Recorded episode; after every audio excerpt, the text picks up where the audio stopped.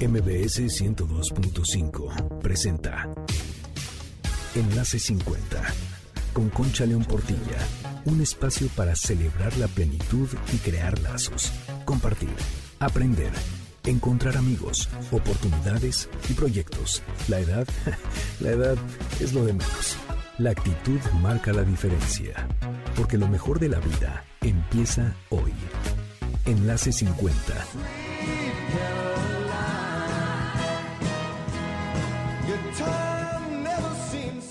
vamos a hacer un viaje por el tiempo.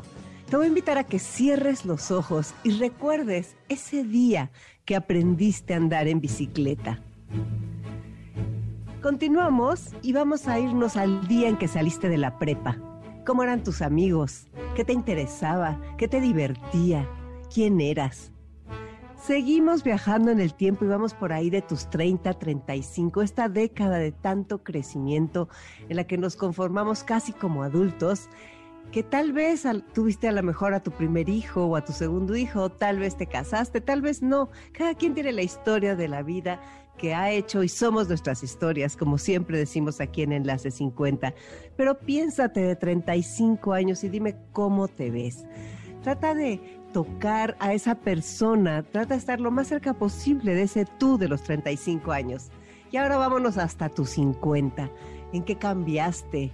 ¿Qué empezaste a querer? ¿Qué empezaste a dejar de querer? Y no sé cuántos años tengas, pero estoy segura de algo.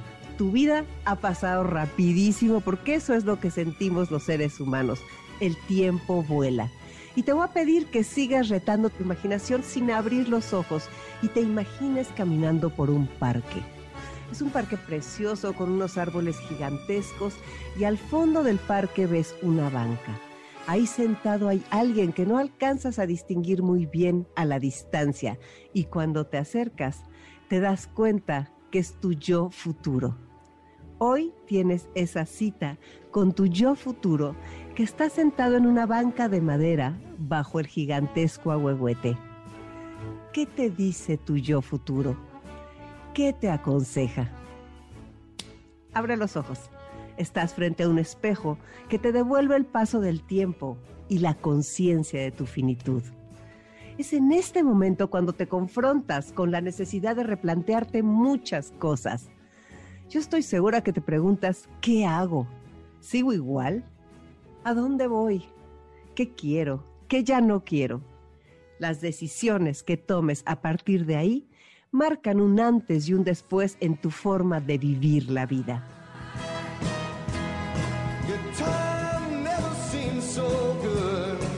Hoy hablaremos de por qué la mediana edad es una posibilidad y ese tema lo trataremos con la psicoanalista Alicia Ciancio, quien se ha dedicado a estudiar esta mediana edad a profundidad por más de 30 años. Alicia ha estudiado las transiciones, los sueños, los miedos, los cambios y muchas cosas que suceden en esta mediana edad y la que le sigue.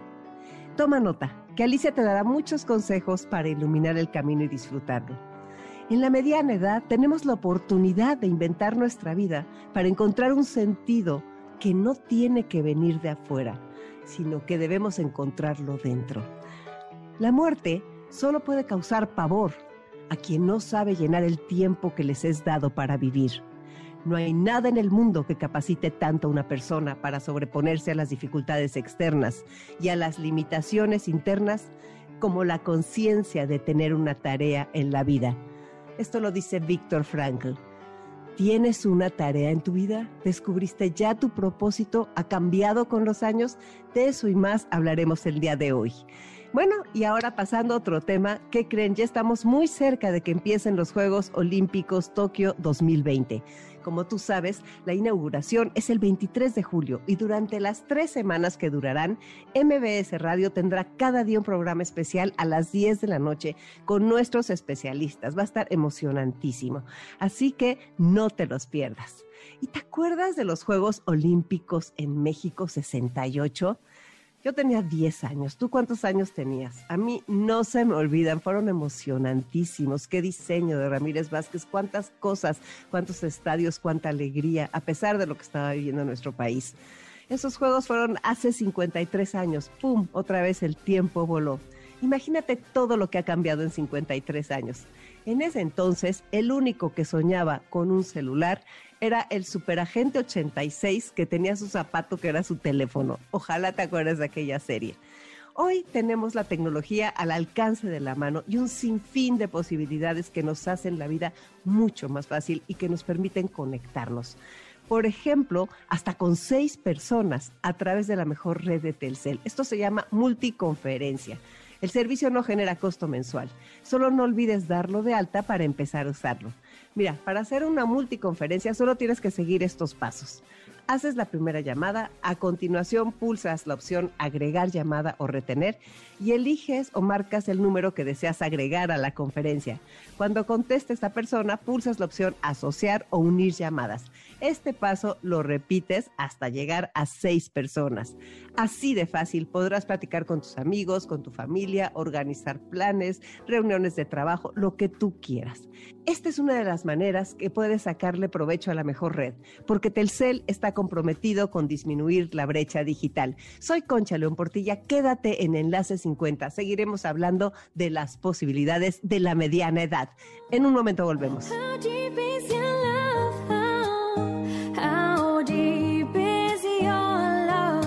Enlace 50.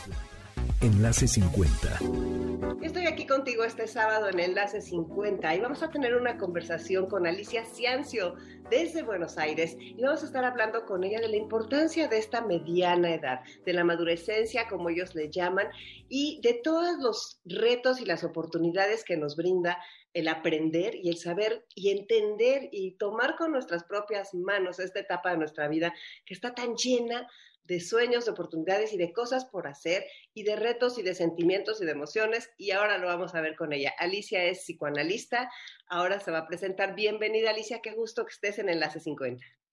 La verdad que es un gustazo para mí, un gustazo. Y recién dijiste una palabra que no la quiero perder, que es este, tener en las manos, viste, saber que lo que queda de la vida, que es un montón, lo tenemos en nuestras manos y podemos hacer y deshacer con ello.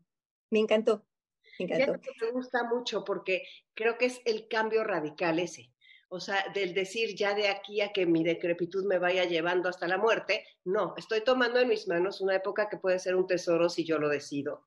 Y este, y pues ustedes a eso se dedican, entonces pues por favor, preséntate con las personas que nos están escuchando para que sepan quién eres. Bueno, yo soy Alicia Ciencio, soy psicoanalista y hace muchos años, que más de 30, que la Fundación Travesía, que es una fundación donde un grupo de psicoanalistas nos dedicamos a investigar, a estudiar y a ayudar, porque tenemos también un departamento asistencial, este, a aquel que, bueno, que por circunstancias varias todavía este, siente angustias o incertidumbres cuando llega a ese momento de la vida en que el espejo nos devuelve el paso del tiempo.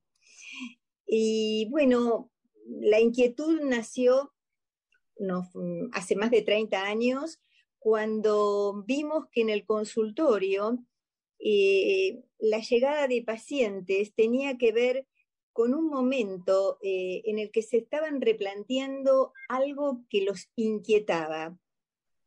Por lo pronto, también los asustaba, porque cuando uno se enfrenta a esa situación que tiene que ver con darse cuenta que la finitud también nos aqueja, que la finitud va a ser para nosotros y que ya no es un tema solamente de los otros que se mueren, produce primero una sorpresa,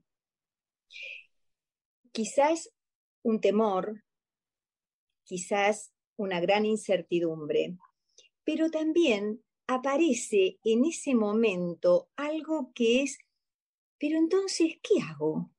¿Sigo igual? ¿Puedo hacer un cambio? Entonces llegaba gente que tenía ganas de cambiar su profesión, pero tenía miedo porque era su modo de vida, que tenía muchas cosas pendientes que nunca había hecho. Entonces nos paramos y dijimos, estamos ante un momento de la vida que es diferente al resto. Es un momento en el cual, cuando nos damos cuenta y percibimos que la muerte también nos va a quejar, puede desde algún lugar decir, ufa, se termina, ya no soy joven. Pero ese ya no soy joven también abre una puerta, que es la puerta de, bueno, es el momento. Llegó el momento en que quiero hacer lo que tengo ganas de hacer o lo que me quedó pendiente. Y bueno, investigamos, nos dedicamos y hace muchos años que estamos participando en congresos internacionales y, pudiendo aportar a todo el que lo quiera una, una, ¿cómo te podría decir? Un concepto de la mediana edad que diferente al que tiene que ver con esto de jubilarse de la vida. Claro, de desaparecer de la vida, ¿no? Alicia, ¿qué te han enseñado los años?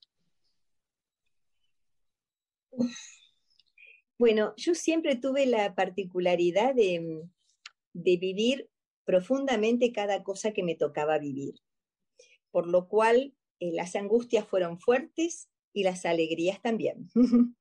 este, entonces, a lo largo de la vida, lo que aprendí es a disfrutar de cada cosa que se me presenta, porque se me presenta hoy.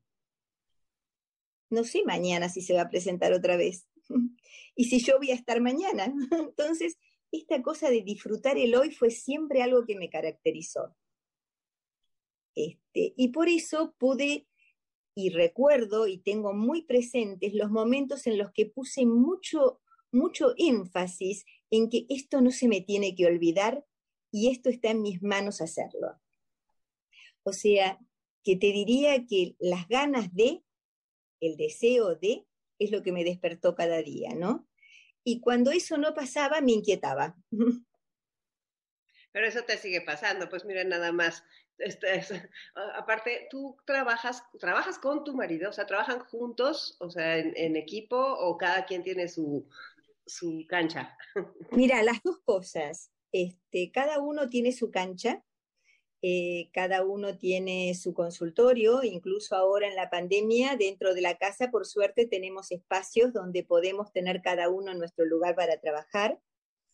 Y compartimos lo que es Fundación Travesía, compartimos la investigación, compartimos muchas cosas porque los congresos internacionales y todo siempre vamos juntos porque tenemos mm, la misma, el mismo objetivo, la misma profesión, y fuimos creciendo juntos.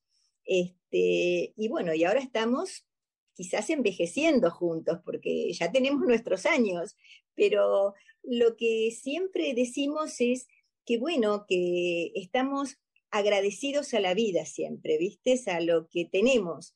Y que lo que no tenemos, si no entra dentro de lo posible, es mejor no gastar energía en eso, ¿no? Fíjate, qué maravilla hay muchas cosas que has dicho que, me interesaría detenerme. Por ejemplo, eh, la Fundación Travesía, me dijiste, llegan personas que tienen dudas y nosotros los apoyamos. ¿Cómo funciona exactamente la Fundación? Bueno, la Fundación tiene un grupo de investigación que es el que se reúnen este, periódicamente y para seguir estudiando, seguir investigando y seguir avanzando y también formando, porque se van incorporando jóvenes que recién se reciben y que quieren hacer este, un pasaje por la fundación, una pasantía le llamamos nosotros, y es muy lindo porque el joven te aporta otro tipo de miradas, otro tipo de inquietudes, otro tipo de dudas que te llevan a repensar lo que tanto tiempo venimos pensando, ¿no? Esa es la parte de investigación y de estudio. Después tenemos pequeños grupos de estudio. Tenemos también un departamento que se dedica a todo lo que tiene que ver con el cine y el compartir películas que tienen que ver con la temática de la mediana edad y discutirlas con gente que no tiene nada que ver con la psicología. ¿eh? Público general, de toda edad y de toda condición social. Y tenemos el departamento asistencial, que es eh, la parte donde, clínica, digamos, de la fundación, este, donde asistimos a, distintas personas que, este, sabiendo nuestra temática, vienen con, con sus sensaciones, sus vivencias, a veces de desasosiego, a veces de, de la angustia de, uy, ya no soy joven, ¿qué me queda por vivir si ya mi cuerpo no responde como respondía antes? La verdad que estoy como tan harto de trabajar siempre en lo mismo, este, a veces tengo ganas de, etcétera, etcétera, digamos, todas esas situaciones que llevan a un tratamiento psicoanalítico, ¿no? ¿En qué nos sirve en esta mediana edad un tratamiento psicoanalítico? ¿En qué? Vos me estás preguntando. Mirá, es un momento clave, te diría clave, porque eh, cuando alguien llega con la angustia de, ya se me pasó el turno, eh, los jóvenes son mis hijos, a ellos les queda toda la vida por delante, como que esto de tener toda la vida por delante es lo que da entusiasmo y ganas de vivir. Y en realidad muchas veces cuando se tiene todo por delante, no se hace lo, lo que más uno tiene ganas de hacer, sino que siempre se va dejando, ¿viste? Ya sea por crianza de hijos que ocupan todo el tiempo y todo el espacio, estamos en un país, eh, sabemos, subdesarrollado, donde hay que lucharle y pelear el dinero y cuando hay hijos todavía más, eh, entonces hay muchas cosas que no, se pueden abarcar cuando nos queda tanto tiempo por delante. Cuando ese tiempo se acota, cuando ya los hijos están criados y ya de las, necesidades más básicas, y bueno, tenemos lo que tenemos, digamos, pero el tiempo se acota, ahí nos dispara algo. Primero puede ser estremecedor, uy, a la pucha, eh, me voy a morir en algún momento. Sí, sí, porque estamos vivos. Todavía podemos pensar en que nos vamos a morir. Y, pero por otro lado, ese tiempo acotado nos invita a decir, no, es el momento de hacer eso que me quedó pendiente. Claro. Una paciente me dijo cuando vino, me voy a jubilar, pero todavía siento que me queda mucho hilo en el carretel. Y nunca hice teatro, nunca hice pintura, danza, y tengo ganas de hacer todo eso. Bueno, ese, eh, en esas ganas está, eh, digamos, el poder, eh, digamos, concretarlo en el aquí, ahora y ya llegó el momento. Es cierto, no hay, nosotros decimos que no hay una edad cronológica que la dispara. Es algo que lo que lo dispara es esa percepción, como digo, de la propia finitud. Generalmente coincide con el climaterio de la vida del hombre o de la, y de la mujer, ¿no? Que acontecen los dos. Generalmente acontece cuando ya la capacidad reproductiva desaparece. Suele coincidir, pero en cada persona se dispara en, un momento distinto, en un momento diferente. ¿Qué es lo que se dispara?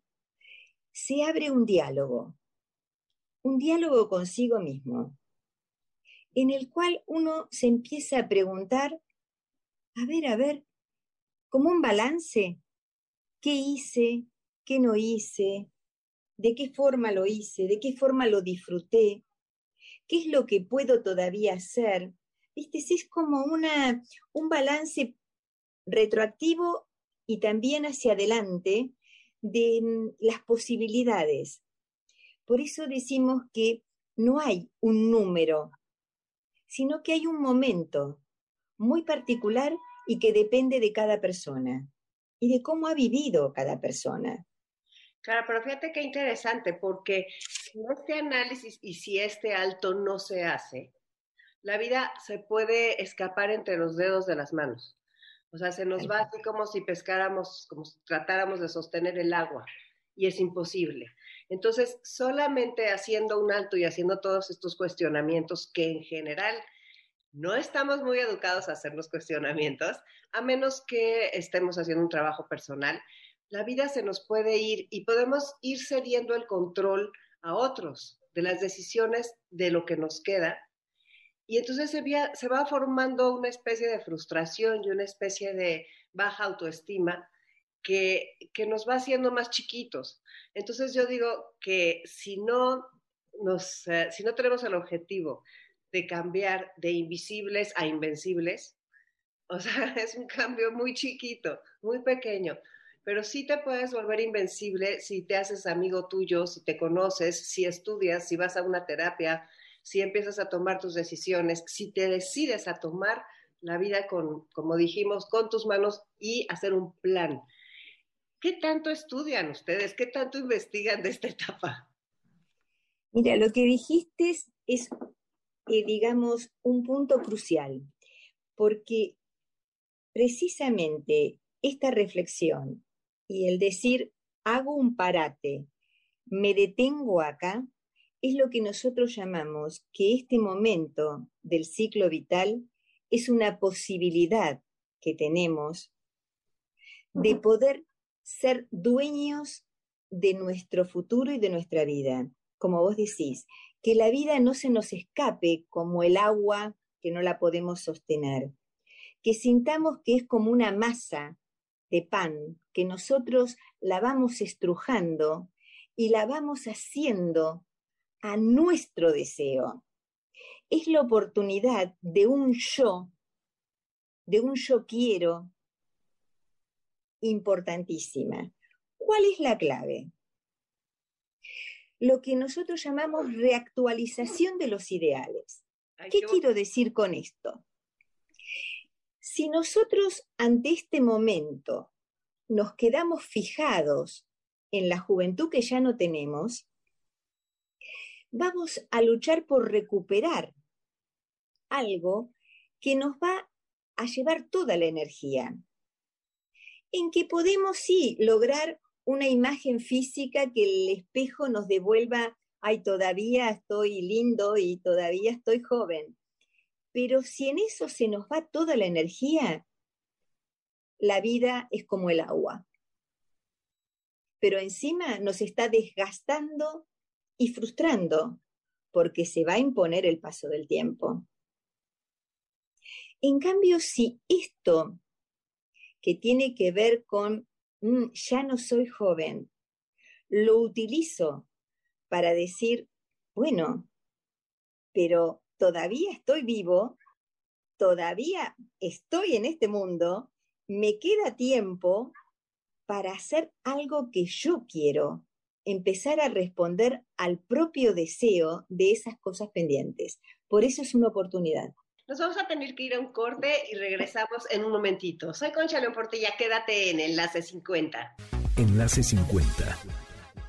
Enlace 50. Bueno, pues continuamos con nuestro programa. Estamos platicando de la mediana edad, esta etapa tan llena de posibilidades y de veras tan bonita y con un horizonte que podemos abrir nosotros si descorremos la cortina de nuestra ventana y nos animamos a asomarnos con una nueva mirada. Es importantísimo esa de la nueva mirada. Alicia acaba de decir una cosa que me fascinó, que es reactualización de tus ideales. Imagínense nada más qué trabajo tan importante significa eso. Alicia, continuamos. ¿Podríamos hablar más de esta reactualización? Es como un reset, como dirían los, este, en Estados Unidos la palabra reset es así como volver a poner todo para que esté nuevo y o sea, al mismo tiempo sí ya tienes toda la experiencia que nunca hay que dejar de lado, pero es estar dispuesto a tener una mente de principiante. Mira, nosotros desde que nacemos, este, nos vinieron esperando, digamos, nuestros padres con determinados ideales. Algunos de que seamos mujer, seamos hombre, que seamos, otros con los ideales de que el hijo sea brillante, otros con los ideales de que el hijo pueda lo que no puede. Siempre hay un ideal que nos espera en el mejor de los casos, porque es la mejor forma de ser esperados en este mundo. Después, cada uno va haciendo de ese ideal que los otros tienen sobre nosotros lo propio, en el mejor de los casos, porque está aquel que vive sometido a lo que el papá quiso de él, lo cual tiene sus, digamos, inconvenientes.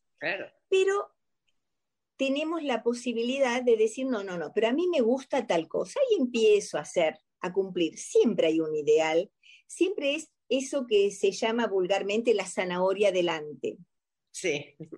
Pero, ojo y cuidado, porque eso no tiene un final con la mediana edad.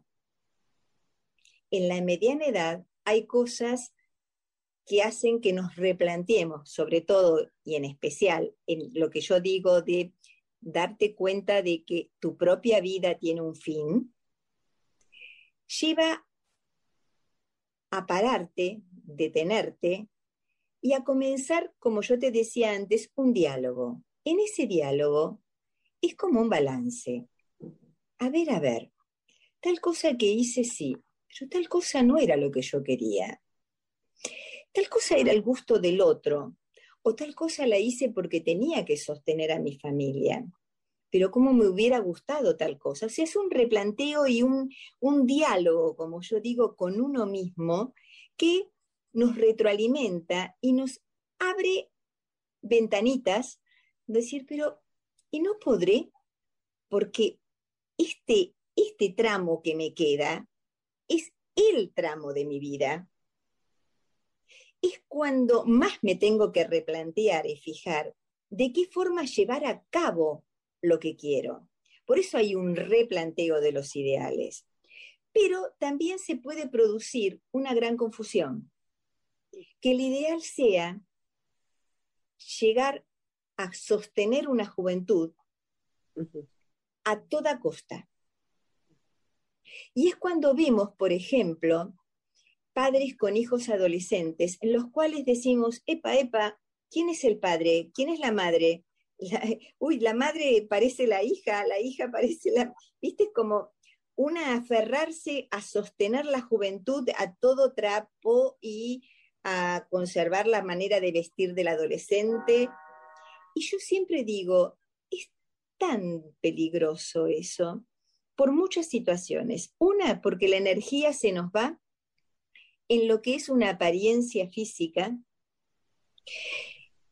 y descuidamos muchas otras cosas que tienen que ver con lo más verdadero de nosotros. Y por otro lado, es como mostrarle a los hijos que la adultez es mejor que no llegue nunca. Exacto, exacto. Que se tienen que conservar jóvenes porque no hay un mañana. Le matas el futuro a los jóvenes. Fíjate.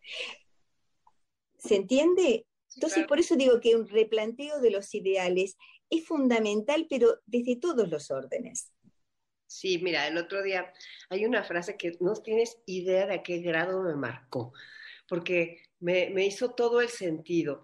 Si nosotros estamos con esta actitud de querer recuperar la juventud a todo lo que da, de solo pensar que lo joven es lo que es válido, de que de aquí en adelante ya no se puede, cuando cumplí 50 años, esta, la frase ahorita te la digo, pero cuando cumplí 50 años, mi hijo de 22 a lo mejor, tendría en ese momento, es, es un hombre inteligentísimo, pero me dijo algo equivocado, me dice, mamá, ¿te das cuenta que ya viviste lo mejor de tu vida? O sea, fíjate nada más que cómo vemos las cosas. Me dice, porque ya no estuviste a nosotros, ya tuviste, estuviste muy contenta en tu matrimonio, ya después de eso vino un divorcio, ¿no? Pero me decía, ya viviste lo mejor de tu vida, de tu salud. Y yo en ese momento, sin tener los argumentos, porque no había empezado a estudiar este tema, hacía otras cosas, yo dije, está totalmente equivocado. O sea, mi única idea era decir, yo no voy a permitir vivir con esa idea, no me lo voy a permitir. Yo nunca quiero decir ya viví lo mejor de mi vida, porque creo que puede venir mañana con no sé qué cosa, simplemente con el placer de aprender y de crecer y de ver un poco más, a mí eso ya me parece ir viviendo todos los días algo mejor en tu vida. Y también han pasado cosas horribles, por supuesto, pero esas también pasaban a lo largo de esa etapa dorada que él llama o llamaba la mitad de mi vida. Entonces, a la hora que recuerdo ese comentario, también recuerdo el otro comentario de una conferencista chilena que dijo que nadie quiere envejecer, que ya sabemos que todo el mundo tiene miedo a envejecer o que no le da sentido. Y ella dice, ¿cómo podemos construir un futuro en el que no creemos? Y esa es la frase que a mí me simbra, porque si nosotros, con tu edad y con la mía, yo tengo 63 años, no creo en ese futuro, ¿cómo puedo construirlo? ¿Cómo puedo trabajar para eso? ¿Y cómo puedo contagiar el deseo de llegar a una plenitud profunda, inteligente, o si quieres divertida, o sin, sin que puede ser tu ideal. El otro día estuvimos en, una, en, una, en un convivio con mujeres de 66 años, eran un grupo de 12, simpatiquísimas, que de veras ellos decían, ahora ya nosotros a bailar, a cantar, a comer y a estar con las amigas. Y qué rico, ¿no? este, tenían esa idea de que así quieren. Entonces, lo que es importante es decir cómo quiero yo, que no tiene que ser igual a cómo quieres tú. Interesantísimo, ¿eh? estos 50 años tuyos y esta, esta frase de tu hijo y esa mirada de él. Pero qué bueno que le va, le va a resultar a él cuando él llegue a los 50, si vos pudiste, como pudiste, decir, a ver, a ver, a ver, ya viví lo mejor. Viví cosas que me gustaron mucho, por suerte. Ahora, lo mejor, no lo conocemos nunca cuál es lo mejor, comparado con qué. Entonces, si vos le devolvés una mamá que sigue entusiasmada por situaciones que son nuevas a veces, por el deseo el deseo de seguir conociendo, de seguir abriendo caminos, a él le estás dando lo mejor que le podés dar como persona adulta a un joven. Porque le estás generando un futuro más amplio, una vivencia de no se termina a los 50, hijo. No, si no a vos te quedan solamente 20 años. Claro, sí, aparte. Entonces sí, sí me parece muy interesante. Ahora, estos retos, este acompañamiento que ustedes hacen, porque em, tú hablaste de las dudas y hablaste de, de, mucho preguntarse y a lo mejor también pues hay soledad en esta etapa, hay retos fuertes, hay diagnósticos de enfermedades, hay muertes de seres queridos alrededor. De repente pues estamos como pues ya no es lo mismo de todos los amigos, de los hijos del colegio y la casa llena. O sea, son como muchos uh, cambios que van sucediéndonos en esta mitad de la vida. Y eh, ese apoyo, ¿cómo sostenerlos? Mira, hay algo que, que es fundamental y que es la capacidad de duelar. Es aquello que mm, te diría que es como la columna vertebral de la vida. Porque no duelamos solamente cuando alguien se muere al lado nuestro. Vamos duelando etapas de la vida. Dejar la infancia es un duelo. Allá lejos, cuando atendía a niños, una nena que tenía nueve estaba triste porque ya dejaba de tener esos años en los cuales con un solo numerito empezaba ya a tener dos numeritos y los dos numeritos la angustiaban. Por supuesto que eran otras las causas, ¿no? Pero lo que te digo es cómo cada, cada momento y cada etapa de la vida nos, nos invita a un duelo o a un posicionamiento de melancólico donde todo pasado fue mejor. Y con ese pensamiento melancólico, a veces nos encontramos con la persona en la mediana edad, donde siente que la verdad lo mejor ya lo vivió. Entonces, ahí hay todo un trabajo desde el psicoanálisis, en los cuales uno va tratando de ayudar al otro a que soltar algo nos deja las manos libres para agarrar algo. Si nos quedamos con las manos sujetas en aquello sin quererlo soltar porque fue lo mejor que tuvimos, nunca vamos a tener disponibilidad para algo diferente, para algo nuevo, para amasar, como yo digo, nuevas masas. Entonces, la capacidad de duelar es una de las cosas que más trabajamos cuando hacemos clínica. Porque logrando eso un sujeto, una persona, y tiene garantizado el poder transitar las distintas décadas, siempre sabiendo que si suelto, con la mano puedo agarrar algo nuevo. Fíjate qué interesante. Es, eh, que, que, me digas, es una de las cosas que más trabajamos con las personas de la mediana edad. ¿Qué otro punto es el que se trabaja en tu consultorio o en tu experiencia de investigación con las personas para seguir adelante? Bueno, la renuncia. La renuncia a aquellas cosas que ya no se pueden. Porque si yo me quedo enojado y queriendo rescatar lo que ya no es posible, porque el cuerpo tiene sus límites, entonces me enfrento a una situación de eterno dolor. Mira, eh, los que practican yoga y los que hacen muchas clases de estiramiento, o sea, de stretching, hay como una frase que es lo menos es más. Porque lo que te enseña eh, el que trabaja el cuerpo es que si vos estás atenta al dolor de tu cuerpo, ahí tenés que parar. Porque es el límite. Y respetando ese límite, vas a poder ir elongando tu cuerpo cada vez un poquito más. Por eso es lo menos es más. Entonces, acá cuando yo digo la renuncia, es la renuncia a lo que ya no puede ser. Si yo quiero empezar a tener hijos a los 60 y empiezo a luchar porque a ver de qué forma, alquiler de vientre, no sé, mil cosas, me estoy perdiendo la posibilidad de lo que sí todavía puedo hacer, que es mucho. Es mucho, como vos decías, mujeres de 65 o 67 que tienen ganas de comenzar a bailar como nunca bailaron, etcétera, etcétera, montones de situaciones. Dedicarme al arte que nunca me dediqué o dedicarme a X. Pero la renuncia es importante. El saber, no tengo que dedicar energía a aquello que no voy a poder.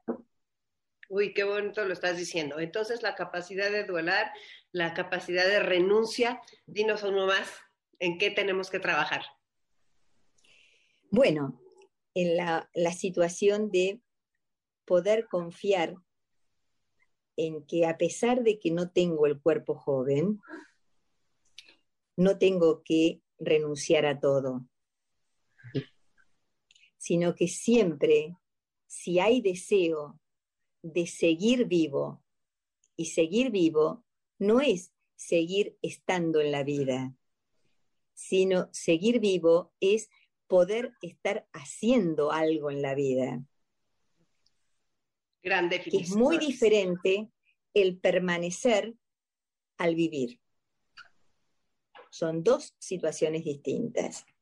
Entonces, cuando uno comienza a tratar de hablar con ese otro y tratar de que se encuentre con sus verdaderos deseos, esta es otra forma de trabajo. ¿Se entiende? Porque es empezar a reencontrarlo con lo que más este, lo identifica y con aquello que el paso del tiempo no lo va a afectar, al contrario. O sea, el renacer del deseo es el deseo lo que mantiene joven el alma el, que todos los días haya un por qué y un para qué. Claro, claro, el deseo es lo que mantiene viva al alma, yo diría, ¿no? O sea, como que em, es algo que, que nos ayuda muchísimo. Entonces, confiar, me parece, me parece muy importante también ese tema. ¿Qué opinas tú de la construcción de la autonomía? O sea, esa parte de, de entender que vas a estar, no quiero decir siempre solo, pero que sí te tienes que construir como alguien autónomo. Bueno, este, es algo que creo que no comienza en la mediana edad, sino que comienza mucho antes.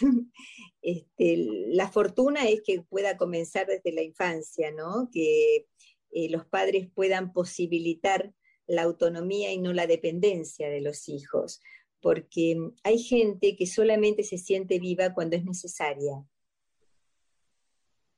Entonces, cuando se termina la etapa en que los hijos necesitan que uno les dé de comer, que uno los vista, que uno los bañe, que uno los haga dormir, que uno los lleve al colegio, o sea, se termina esa etapa de necesidad, sobreviene la sensación de, bueno, ahora ya no tengo nada por lo que vivir.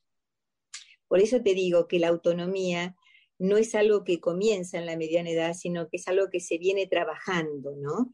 La autonomía, este, no solamente de la mujer, que siempre fue una lucha más tenaz, el lograr ser autónoma, el tener lo propio, el propio dinero, etcétera, etcétera, sino del hombre también. Yo te digo, el mejor de los casos comienza desde, desde pequeño, pero a veces se descubre cuando los hijos se fueron y sobreviene la angustia de ese famoso dicho, el nido vacío, y no es solamente el nido vacío, es la vida vacía.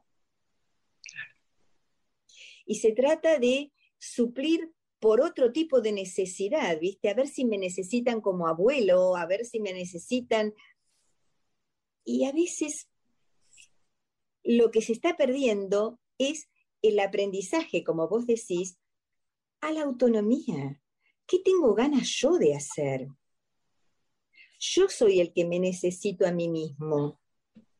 Yo soy el que necesito de toda la energía mía, de mi inteligencia, de mi capacidad, para seguir resolviendo mi vida, mi vida. Y ahora tengo la posibilidad de esa energía que antes estaba puesto en muchos otros, de dedicarla a mí.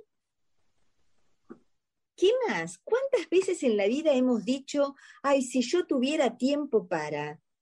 Es una frase que nos ha atravesado la vida seguro y más cuando uno está dedicado a tantas cosas y a cubrir las necesidades de los otros. Entonces, cuando esa necesidad es de uno, tenemos todo, es como tener un capital que lo tenemos que solamente aprovechar. ¿Por qué nos da miedo hacerlo? ¿Por qué esa necesidad de ser necesitado? ¿Sabes qué pasa? Hay algo con lo que también nacemos y morimos. ¿Qué es el desvalimiento? El ser humano es de los seres vivos el que si no es asistido se muere cuando nace. Los demás cachorros van buscando otras formas de vivir, pero el ser humano si no es asistido no vive. Entonces hay un desvalimiento que, no se termina cuando ya podemos eh, darnos de comer y mm, autoabastecernos, digamos. No, no, no. Va a seguir y se continúa durante toda nuestra vida. Nacemos y morimos con el desvalimiento. Entonces los vínculos, cuando son por necesidad, nos garantizan una presencia del otro y te diría más, y una deuda. El otro se queda en deuda con uno. ¿Viste? Es como la garantía de la no soledad. Desde ahí se dispara ese miedo cuando ya dejamos de ser necesitados a perder los amores, a dejar de ser queridos, a estar en la soledad afectiva.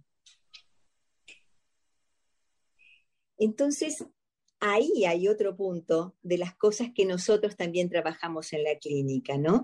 De cómo este, digamos, valorizarse a uno mismo, de cómo aumentar esa estima personal para que el afecto del otro sea algo que nos eh, agranda, que nos pone felices, pero no una necesidad que sin eso yo me muero. Pues fíjate cuántas tareas tenemos en esta mitad, en esta mediana edad, que no es exactamente la mitad, en esta mediana edad, en esta etapa de tanta reflexión. Alicia, ha sido un verdadero placer platicar contigo.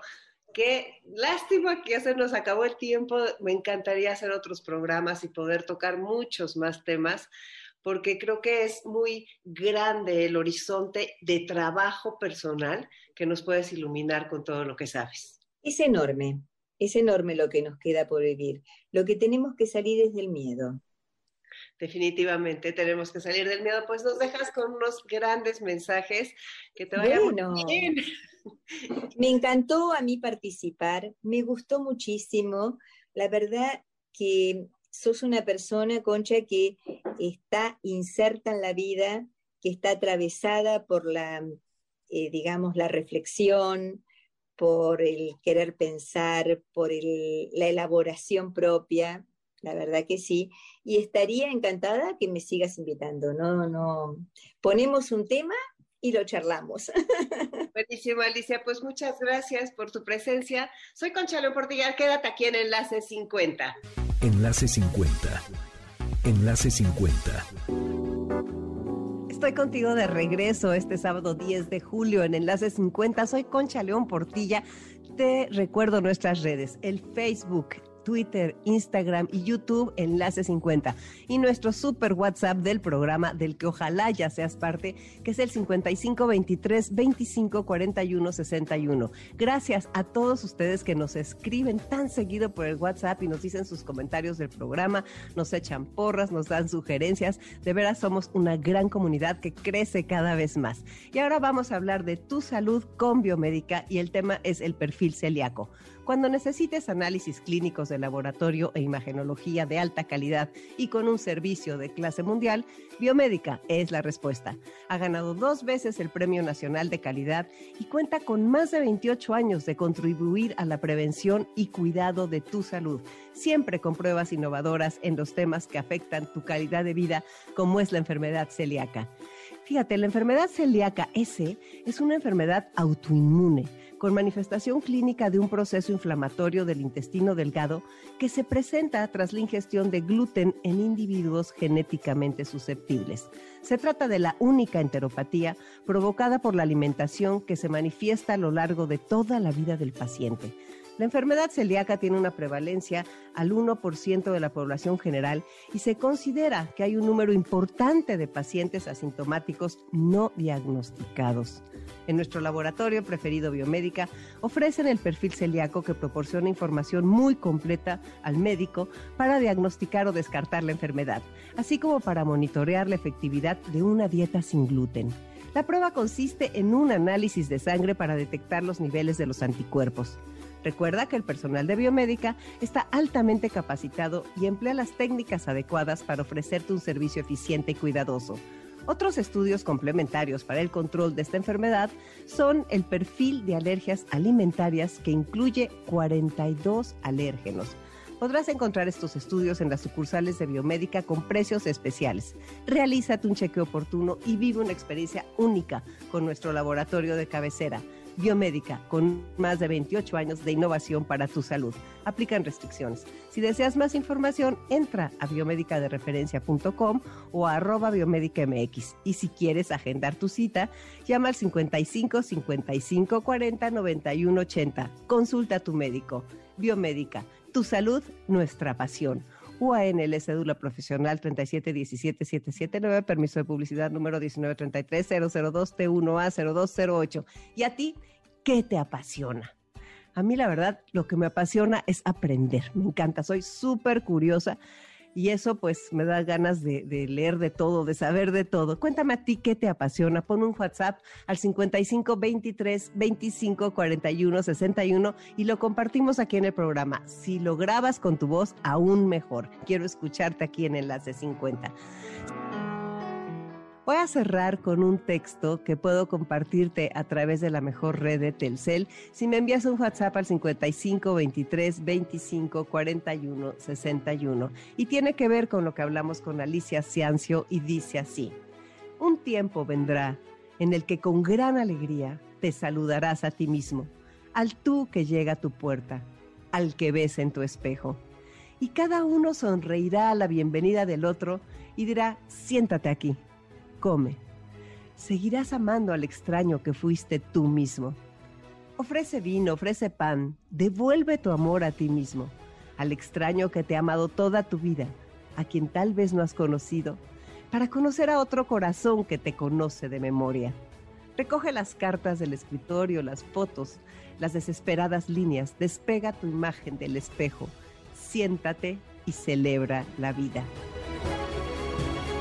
Bueno, pues ya nos vamos. Gracias, Patti. Gracias, Carlos. Gracias, Beto. Su apoyo es invaluable en este programa. Y los dejo con Dominique Peralta en Amores de Garra. Antes quiero decirles que el lunes estaré en el portal del adulto mayor a las 11 con la tanatóloga Gaby Pérez Islas. Vamos a tener un súper programa. El título es Precaución adentro, miedo afuera.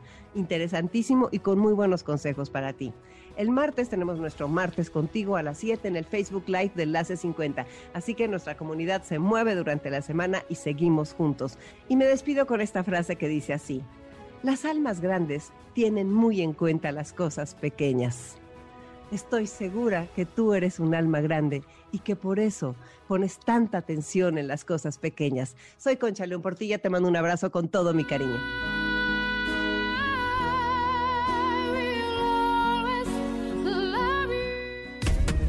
¿Qué cuántos años tengo? ¿A quién le importa? MBS 102.5 presentó Enlace 50 con Concha León Portilla.